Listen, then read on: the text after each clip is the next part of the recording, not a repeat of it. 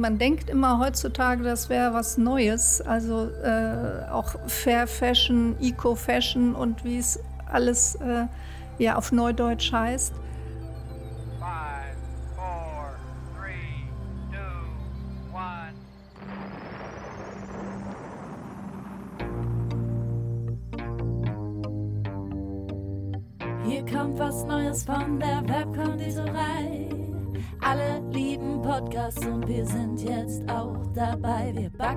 Das, wir schnacken das und wir wollen reden mit Menschen, die in unserer Stadt was bewegen. Sound und Volume ab, ihr Pods rein. Hier kommt der neue Podcast aus der schönsten Stadt am Rhein. Bonn, Inside, Bonn, Inside, Bonn, Inside.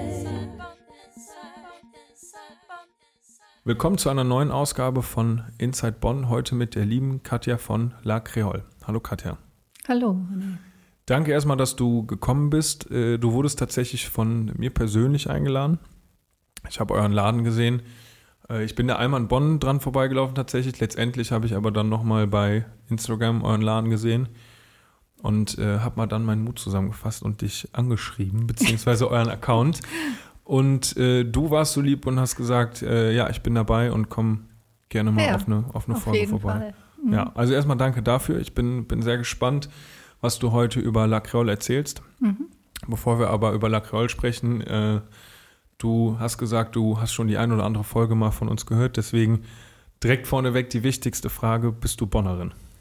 Also ich bin nicht in Bonn geboren, aber seit der zweiten Klasse bin ich in Bonn. Seit der zweiten Klasse. Mhm. Okay. Mit kurzen Ausnahmen. Zweimal war ich drei Jahre woanders, aber okay. eigentlich fast 50 Jahre in Bonn dann Okay. quasi. Also wirklich auch Bonn im Herzen. Mhm. Okay, sehr gut. Ähm, du hast gesagt, zweite Klasse seid ihr nach Bonn gekommen, beziehungsweise Mhm. bist du nach Bonn gekommen. Du bist dann hier zur Schule gegangen, hast Genau. dann deinen Abschluss gemacht. Mhm. Also ich war ähm, in Muffendorf auf der kleinen Grundschule da. Mhm. Äh, war sehr süß. Ja, später habe ich, äh, war ich dann auf dem Gymnasium in Godesberg auch. Mhm. Auf welchem Gymnasium warst du? Auf dem Amos, Auf dem Arm. War ich Mhm. auch. Ja. Tatsächlich. Da hast du dann dein Abitur gemacht. genau. Wie ging es dann weiter nach dem Abitur? Mm, Ich habe eine Lehre als Glasmalerin in Rheinbach gemacht, an der Mhm. Glasfachschule. Und mich dann eigentlich auch schon selbstständig gemacht als Glasmalerin. Und ähm, aber Kunst und Design nebenher noch in Aachen studiert. Mhm.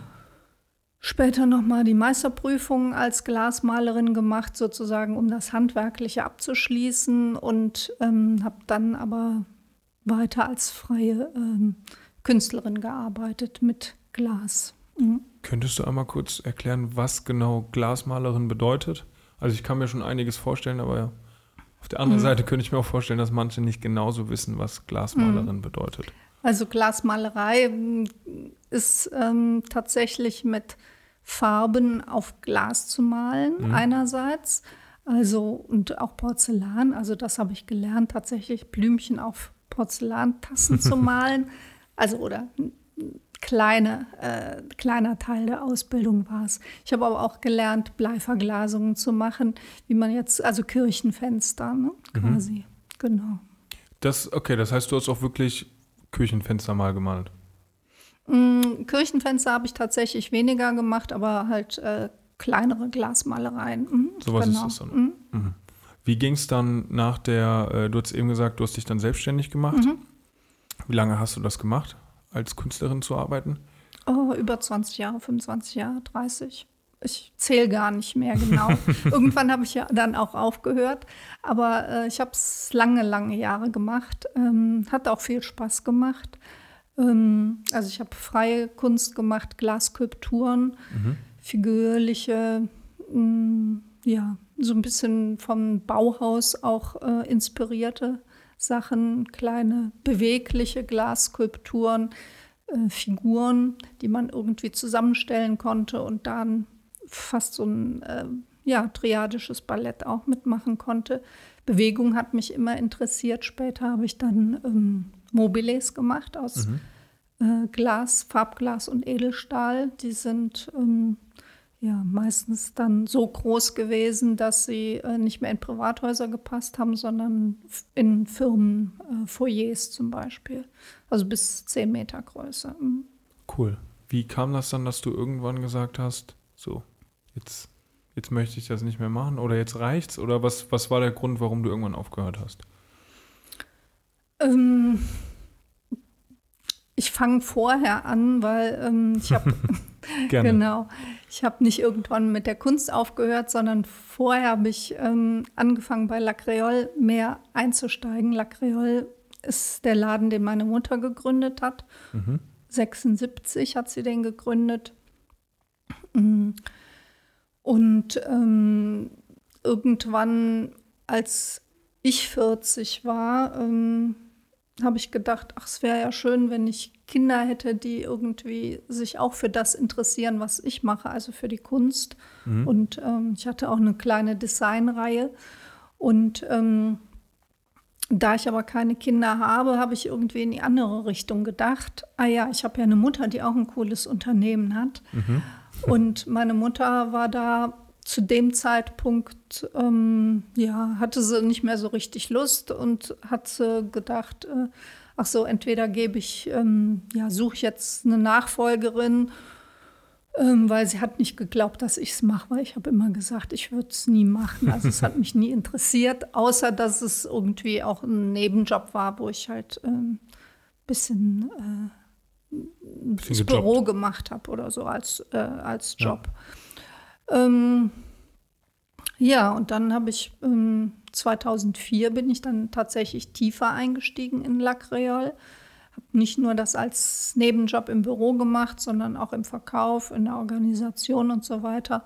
2006 bin ich Geschäftsführerin geworden und meine Mutter hat tatsächlich überhaupt nicht aufgehört, sondern ist immer noch dabei, jetzt mit 83, was ich toll Cool. finde. Das ist Mhm. wirklich toll. Ja. Ja.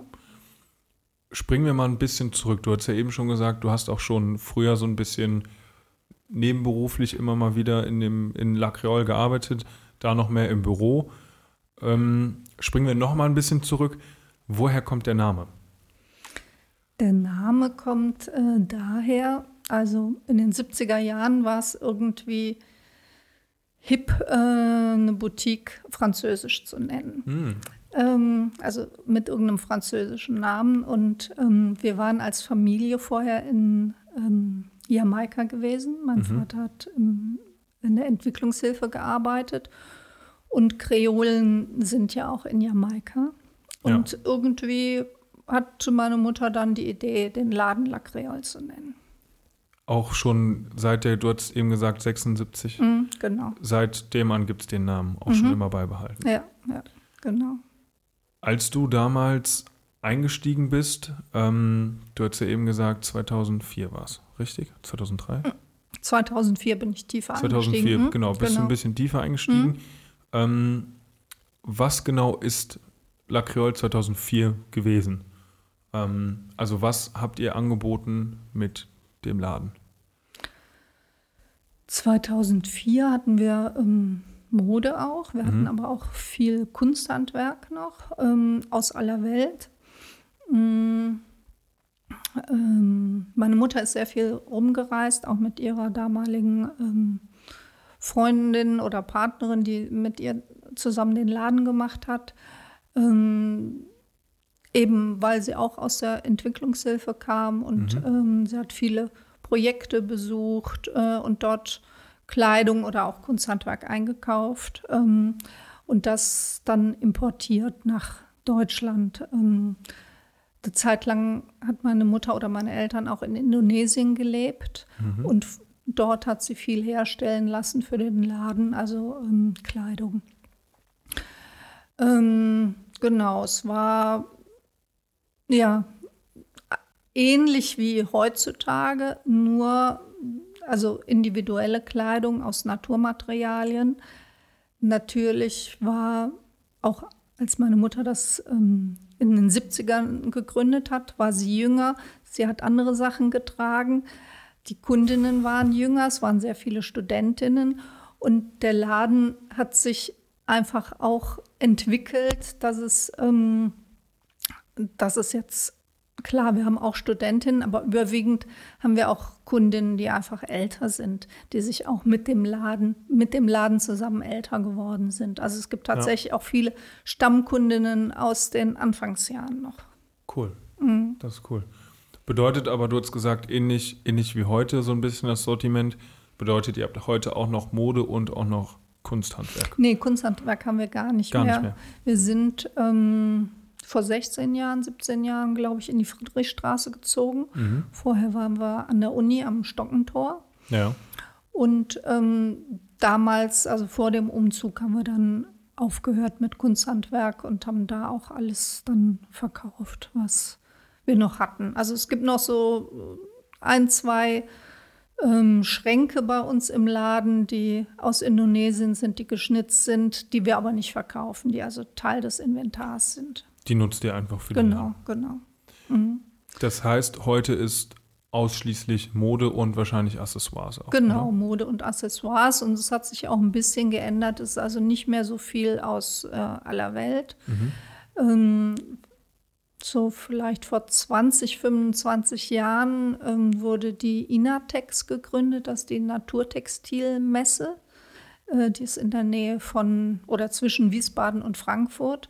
Das ist eigentlich die Messe, auf der ähm, ja, Naturtextilfirmen ihre äh, Wiederverkäufer suchen. Und ähm, zu Beginn an war meine Mutter oder beziehungsweise später dann wir beide auch immer da und haben da Firmen, Lieferanten gesucht für den Laden. Das sind äh, überwiegend ähm, deutsche oder skandinavische Firmen, die in Europa produzieren. Das bedeutet, ihr führt im Prinzip nur, also ihr seid kein eigenes Label, sondern Mhm. ihr führt ausgewählte Label und verkauft Genau. diese in eurem Laden. Genau. Was sind das so für Na Naturtextilien? Es ist Kleidung jeglicher Art Mhm. aus ähm, Wolle, aus äh, Seide, aus äh, Biobaumwolle, aus ähm, ja, ähm, Jack Darauf wollte- zum Beispiel. Darauf auch. wollte ich aber hinaus. Genau. Ja, also es ist Biobaumwolle, Seide, Mhm. also was. Genau. Also wir sind nicht dogmatisch. Es gibt äh, sicher auch das ein oder andere Kleidungsstück, was jetzt nicht ausschließlich aus Naturtextilien ist, weil es uns einfach so überzeugt von der, ja, von der Art des Kleidungsstücks. Aber überwiegend äh, ist es tatsächlich Naturtextilien. Wie ist das? War das auch schon immer so ein bisschen der, der Anspruch des, des Geschäfts, auch als damals deine, deine Mutter den schon gegründet hat? Ja. Das, ach, da auch Also schon. ja, ja, das ist, also man denkt immer heutzutage, das wäre was Neues. Also äh, auch Fair Fashion, Eco-Fashion und wie es alles äh, ja auf Neudeutsch heißt. äh, in den 70ern gab es ja auch diese erste Bio-Bewegung, also äh, die Bioläden hatten da ja ihren Ursprung. Dann hat sich irgendwie so um die Jahrtausendwende ist es fast so ein bisschen eingeschlafen, manches. Und dann ist es jetzt halt äh, schon so ein, ja, einfach größeres Bewusstsein bei den Menschen auch. Mhm. Ja, das bedeutet aber auch, das Bestreben war auch schon immer, dass man, dass man, dass ihr irgendwie mit dem Laden Kleidung vertreibt oder dann eben auch Modeaccessoires oder Kunsthandwerk, wo man immer auch, also ich sag mal, die man mit gutem Gewissen verkaufen kann. Ja, also auf jeden Fall. Cool. Also, also es sind auch äh, überwiegend ähm, kleine Produzenten. mhm. Ähm, es sind fair gehandelte Sachen. Also wie gesagt, ich sagte ja, dass viel auch in ähm, Europa produziert Mhm. Die Sachen, die nicht aus Europa kommen, gibt es zum Beispiel eine Firma, die wir haben, die sehr viel in Nepal produzieren lässt. Mhm.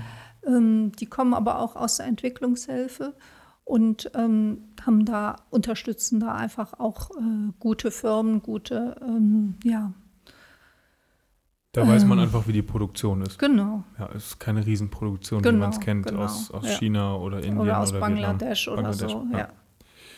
Ist auch, ähm, ja, wir sind auch Teil sozusagen der Slow Fashion Bewegung. Das heißt, Mhm. es gibt eine äh, oder wir haben Kollektionen für den Sommer oder Frühjahr Sommer und für Herbst Winter und nicht 14, 15, 16 Mhm. Kollektionen im Jahr. Ähm, die Sachen sind langlebig, die kann man noch ein paar Jahre lang anziehen, auf jeden Fall. Erstens mal vom, vom Material her sowieso, aber auch vom Stil. Ist jetzt nicht irgendwas, was so hochmodisch ist, dass man es nächstes Jahr weggeben muss, weil alle wissen, ach nee, das ist jetzt von 23 und Mhm. darf man 24 nicht mehr anziehen. Ja.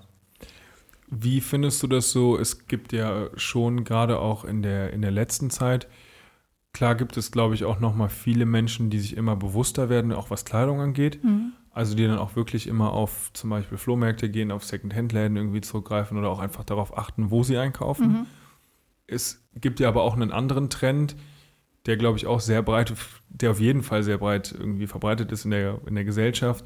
Und das ist so dieses, ich nenne es mal, ich habe es letztens mal gelesen, Ultra-Fast Fashion.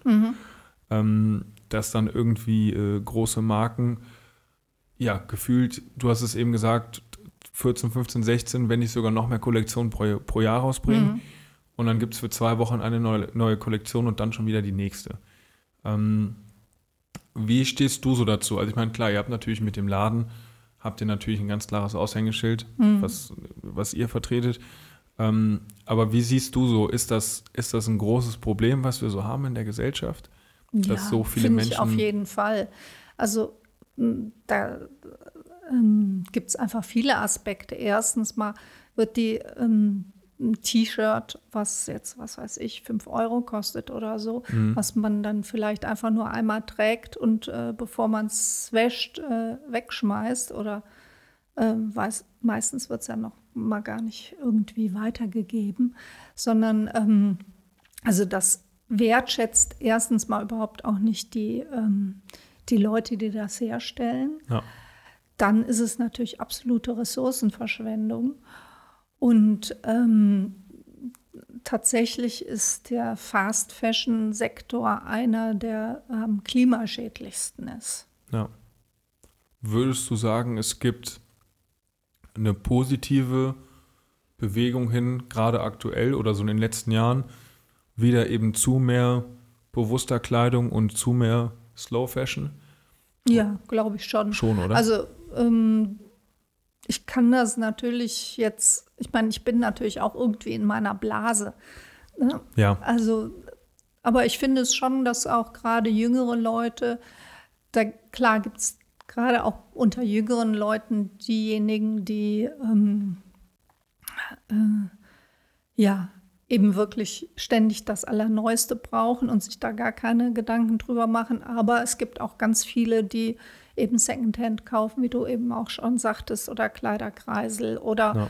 auch ähm, ja, in den letzten Jahren sehe ich auch sehr viel mehr jüngere Kundinnen bei uns. Das wollte ich gerade fragen, wie das bei euch so im Laden ist. Du hast ja eben irgendwann gesagt, dass so mit der Zeit des Ladens auch vielleicht so ein bisschen die, die, die Zielgruppe vielleicht so ein bisschen älter geworden ist sozusagen und dass tendenziell eher ältere Kundinnen zu euch ins Geschäft kommen. Aber jetzt hast du gerade gesagt, es kommen jetzt auch mal wieder, ein, wieder jüngere Ja, Leute also in den Laden. müssen ja sowieso, damit der Laden weiter Ja. lebt, äh, müssen ja neue Generationen auch immer dazukommen. Aber ja, auf jeden Fall. Also äh, das merke ich. Ähm, wir haben ja auch so eine äh, Secondhand-Ecke im Mhm. Laden. Wir nennen es Pre-Loved jetzt.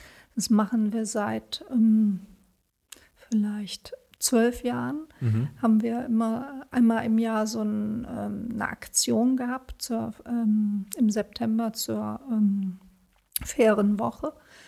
Ähm, eine Secondhand-Aktion und seit Corona, wo man das einfach nicht mehr so groß machen konnte, ähm, haben wir einen permanenten Pre-Loved-Ständer. Das sind alles Sachen, die bei uns mal gekauft wurden. Also wir können auch für die Qualität äh, da äh, garantieren. Die Kundinnen, die das bei uns gekauft haben, ähm, bringen die Sachen, die, aus denen sie vielleicht rausgewachsen sind oder ähm, die sie einfach schon so lange hatten, dass sie die doch nicht mehr sehen können. Ähm, die sind gut gepflegt, sind eigentlich wirklich Schätzchen auch. Und ähm, wir machen mit denen zusammen einen Preis aus, der auch jetzt nicht so super gering ist. Also es ist schon ein wertschätzender Preis. Und äh, wenn das verkauft wird, das ist manchmal am gleichen Tag sogar, ähm, kriegt die Kundin, die das gebracht hat, einen Gutschein von uns von 100 Prozent. Also wir verdienen da nichts dran, außer dass, dass der Gutschein natürlich wieder bei uns eingelöst wird. Und es ist so eine, ja, Aber coole Mhm. Idee auf jeden Fall, weil also so bleibt ja wirklich alles irgendwie, ich nenne es jetzt auch mal, du hast eben gesagt, Bubble, es bleibt irgendwie alles in dieser Bubble. Ich kaufe bei euch ein, habe irgendwann die Möglichkeit, was zurückzubringen, ähm, Mhm. weil ich glaube, das ist auch ganz normal, dass man, du hast es eben gesagt, manchmal hat man sich, glaube ich, nach ein paar Jahren vielleicht irgendwie an einem Oberteil oder an einer Hose satt gesehen ja, und möchte vielleicht einen anderen Stil, ne? auch wenn Mhm. du eben gesagt hast, dass, dass viele Kollektionen auch irgendwie äh, dann gar nicht jetzt so trendig sind oder Mhm. ne? dass dann einfach, ähm, ja, aber manchmal will man was Neues haben und ich glaube, das ist auch vollkommen okay. Aber wenn man dann eben die Möglichkeit hat zu sagen, okay, gut, ich gebe es hier eben wieder ab, jemand anderes Mhm. kann sich daran erfreuen und ich habe eben auch die Möglichkeit davon an mir im besten Fall direkt was Neues zu kaufen. Genau, und andere Kundinnen, die sich halt vielleicht jetzt äh, einen äh, tollen Jackpulli für 200 Euro nicht leisten können, können die den Secondhand für 70 oder so kaufen. Ja. Mm, Und ähm, ja, es ist auf jeden Fall eine gute Idee und ähm, es spricht einfach wirklich auch für die Qualität von den Sachen. Ja.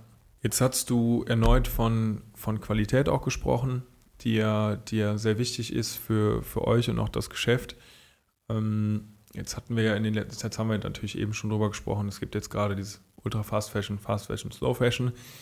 Es gibt ja aber auch was, was in dieser Welt, ähm, was sich, glaube ich, so ein bisschen verzerrt hat in den letzten Jahren, ähm, so dieses Einzelhandel versus Online-Geschäft. Ähm, ich weiß tatsächlich, weil ich ein bisschen was über euren Laden weiß, dass ihr auch online, dass ihr auch einen Online-Shop habt.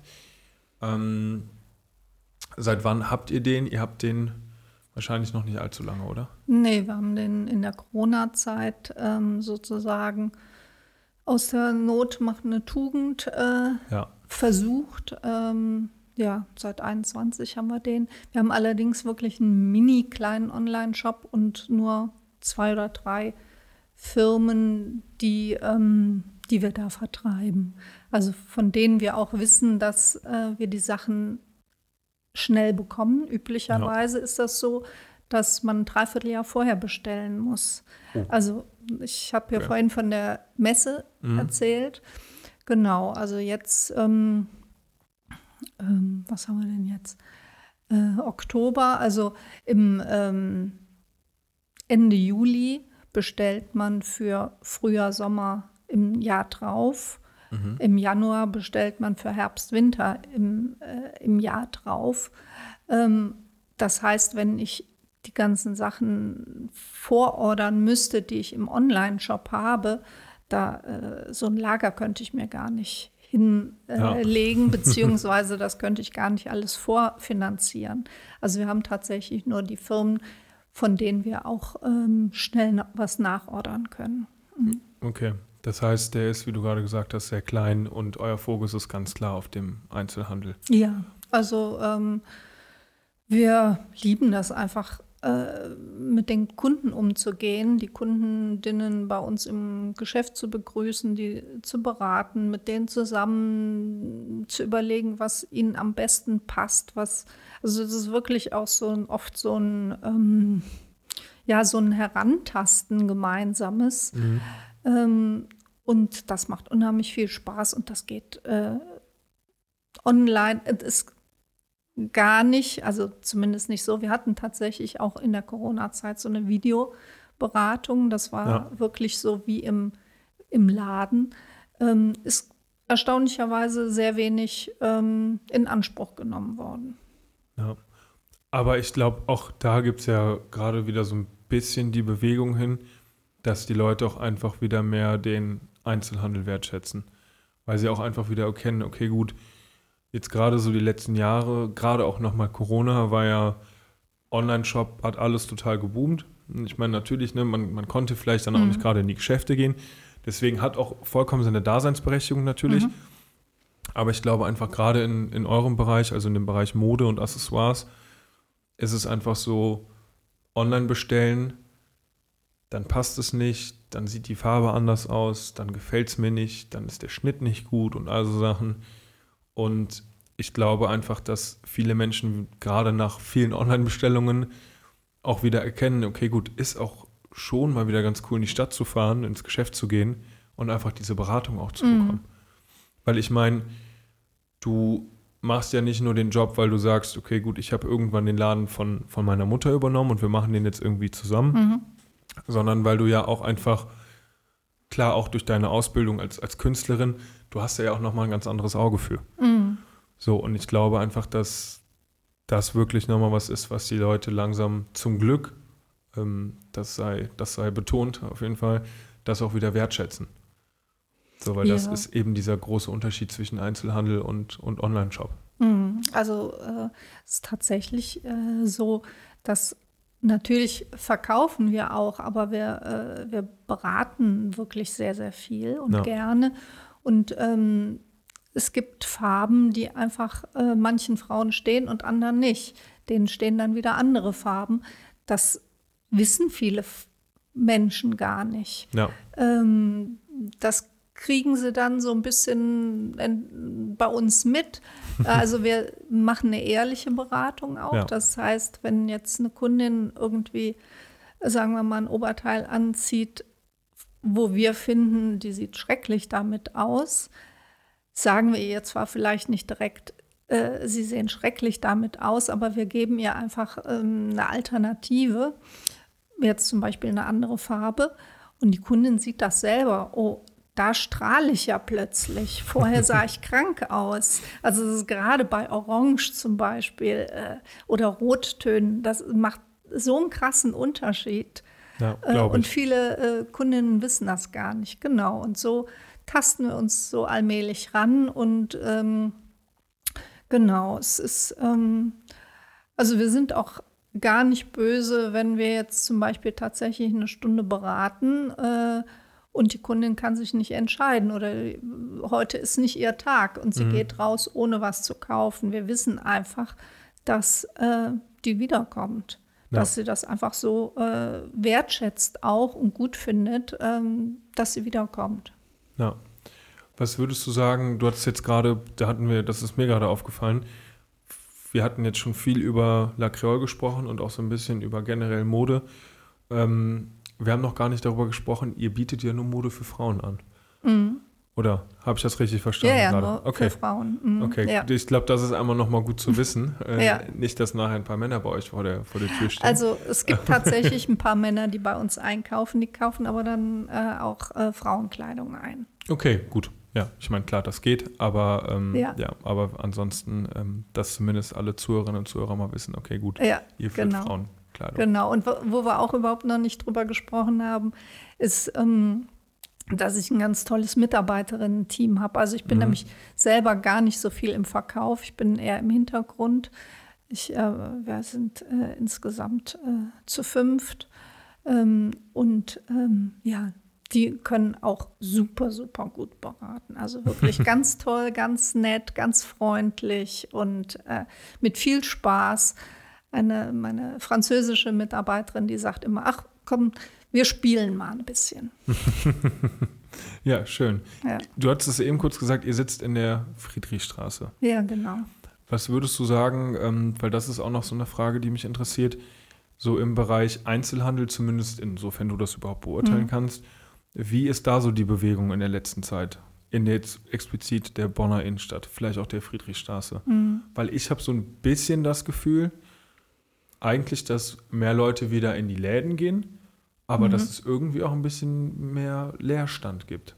Ja, es gibt auf jeden Fall mehr Leerstand. Also die Corona-Zeit war ja für alle nicht so toll. Manche haben es dann noch ein, zwei Jahre geschafft.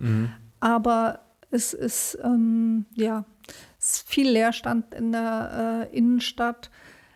In der Friedrichstraße ist es tatsächlich oft so, dass es relativ schnell wieder ähm, ein neuer Mhm. ähm, Inhaber oder ein neuer Laden reinkommt. Ja. Wobei viele, ab- aber auch viele Cafés, also oder viel Gastronomie. Das hat, ist schon mehr Gastronomie und Cafés geworden. Ich hoffe, das wird nicht äh, eine Fressmeile werden, weil Ja. es ist einfach die Mischung, die es äh, macht. Ja. Und äh, Friedrichstraße ist ja wirklich auch noch eine Straße, äh, in der es sehr, sehr viele inhabergeführte Läden gibt, weil es seit vielleicht 15 Jahre, ähm, 15 Jahren Fußgängerzone. Mhm. Ähm, die Mieten sind noch nicht so unendlich hoch. Mm, Und äh, es gibt auch wirklich sehr vernünftige Vermieter, die sagen, wir wollen jetzt nicht hier die hundertste ähm, Bäckereikette reinhaben, Ja. äh, sondern wir wollen interessante, äh, ja, interessante Mieter haben. Ja, aber ich glaube, du hast es eben kurz angesprochen. Ich glaube, aktuell gibt es schon eine, eine ganz gute Mischung auf jeden Mhm. Fall auf der Straße auch. Ja, Und ähm, gibt ja auch immer mal wieder, immer mal wieder Events auch auf der Genau. Straße, oder? Wir haben in der Friedrichstraße eine sehr gute Gemeinschaft von Mhm. den ähm, Ladenbesitzern, die ESG. Wir äh, organisieren das Friedrichstraßenfest, wir organisieren die Weinmeile. Wir machen wirklich einiges, um auch dieses Flair der Straße, also jetzt im September hingen da auch diese ähm, Schirme von den ähm, Nachhaltigkeitstagen. Das ma- ist einfach schön, durch die Friedrichstraße zu gehen, Kaffee zu trinken, in den inhabergeführten Läden zu gucken, zu schlendern. Es gibt auch sehr, sehr viele Touristen, die, also oder Kölner sind ja jetzt nicht unbedingt Touristen, aber es gibt viele Kölner tatsächlich, die auch kommen und sagen, äh, in Köln gibt es nichts mehr. Da gibt es in den einzelnen Vierteln vielleicht mal eine kurze Straße oder ein paar Läden, aber es gibt nicht so eine zusammenhängende, schöne Straße wie die Friedrichstraße. Ist tatsächlich auch zu einer der zehn schönsten Fußgängerzonen in Deutschland gewählt worden von Das wusste ich Geo. gar nicht. Also zum zweiten Mal jetzt, glaube ich schon. Mhm. Ja. Ich glaube, der, der, der Charme entsteht doch einfach, das hast du ja eben auch gesagt, dadurch, dass eben der Großteil Inhaber geführt ist Mhm. und dass man dann eben noch diese, diese Mischung hat. Ich glaube, das ist das, was es einfach ausmacht. Ich meine, klar, es ist vielleicht auch mal cool, ins große Kaufhaus zu laufen, Mhm. aber letztendlich ähm, hat es dann doch auch, finde ich, mehr Charme, wenn es Ja. eben viele kleinere Läden sind, sage ich jetzt mal, als so ein Riesenkaufhaus, durch die man dann einfach so ein bisschen durchländern kann. Genau, und wenn es auch was ist, was es wirklich einmalig nur in Bonn gibt, also Mhm. was es nicht in jeder Fußgängerzone der Welt gibt, sozusagen. Ja. Aber ist auf jeden Fall auch nochmal noch mal ein Grund, um in die Bonner Innenstadt zu gehen. Ja, absolut. Gut, ich hoffe einfach, dass, ähm, ja, dass nochmal mehr Leute auch den, den Weg dann wieder in die Innenstadt finden. Ähm, und dass vielleicht auch dieser größere Leerstand, den es da aktuell gibt, dass ähm, ja, der auch vielleicht wieder ein bisschen kleiner wird. Zurück nochmal kurz zu La Creole. Mm, Was ich noch gerne von dir wissen würde, habt ihr Zukunftspläne? Also gibt es wirklich konkrete Pläne, irgendwie zu sagen, okay, gut, wir wollen, wir wollen vielleicht wieder das Kunsthandwerk irgendwie mit reinnehmen? Oder sagt ihr, nee, wir wollen wirklich immer von kleinen, ausgewählten Label und Herstellern wollen wir die Mode vertreiben? Ja, was sind da so eure Zukunftspläne? Äh, falls es welche gibt, darfst du die verraten. Es gibt keine so großen Zukunftspläne. Also wir liebäugeln immer mal damit, ähm, Schuhe mit ins Sortiment zu nehmen. Und tatsächlich kriegen wir auch demnächst welche, allerdings wirklich nur ganz, ganz wenige, ähm, um das einfach mal auszutesten. Ja. Aber ähm, ja, äh, Kunsthandwerk äh, nehmen wir, glaube ich, nicht mehr ins Das. Sortiment. Nee. Okay, das heißt, Ja. Schuhe kommen jetzt erstmal und, und da dann Wir mal schauen. testen es mal. Ja. Okay. Ja. Und ansonsten einfach gucken. Ich meine, oft äh, bringt die Zeit ja auch viele Veränderungen und Herausforderungen und daraus entstehen ja dann noch viele Ideen. ja, absolut. Okay, dann bin ich auf jeden Fall gespannt, ähm, wie es weitergeht. Ich muss dann auf jeden Fall auch mal vorbeikommen. Ja, Ähm, also ähm, Schals äh, gibt es tatsächlich auch äh, für Männer ah, okay, äh, oder ähm, halt Geschenke.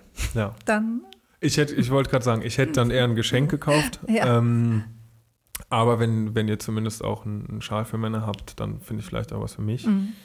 Ähm, wir sind jetzt am Ende der Vorgang gekommen. Mhm. Bevor ich dich aber hier entlasse, habe ich noch eine andere Frage an dich und die ist, wen würdest du hier mal gerne hören? Wessen Ja. Geschichte? Ich würde gern äh, Johannes Heinrichs hier mal hören Mhm. äh, mit seiner Firma Maßwerk. Ja. Er ist ähm, Tischlermeister, äh, Meisterdesigner und er ist spezialisiert auf ähm, ja, Gründerzeithäuser. Also der macht wirklich ganz extrem interessante und äh, komplizierte Sachen. Ähm, was weiß ich, äh, Bogenfenster, runde Fenster und äh, arbeitet viel mit dem Denkmalamt auch zusammen und ist da wirklich ein, der absolute Spezialist für so besondere Sachen. Dann werde ich auf jeden Fall mal, mal nachfragen, Mhm. ob, er, äh, ob er deiner Einladung auch folgt. Würde mich natürlich sehr freuen. Aber erstmal vielen Dank an dich. Ich hoffe, es hat dir gefallen. Ja, vielen Dank. Auch Ja. vielen Dank an alle Zuhörerinnen und Zuhörer, dass ihr bis jetzt noch dran geblieben seid. Ich hoffe, ihr, euch hat es gefallen. Oder wir hoffen, euch hat es gefallen. Ja, Ich wünsche dir einen schönen Abend, Katja. Vielen ja Dank nochmal. dir auch, René. Und ähm, vielen Dank für die Einladung. Sehr gerne. Schönen Abend zusammen. Tschüss.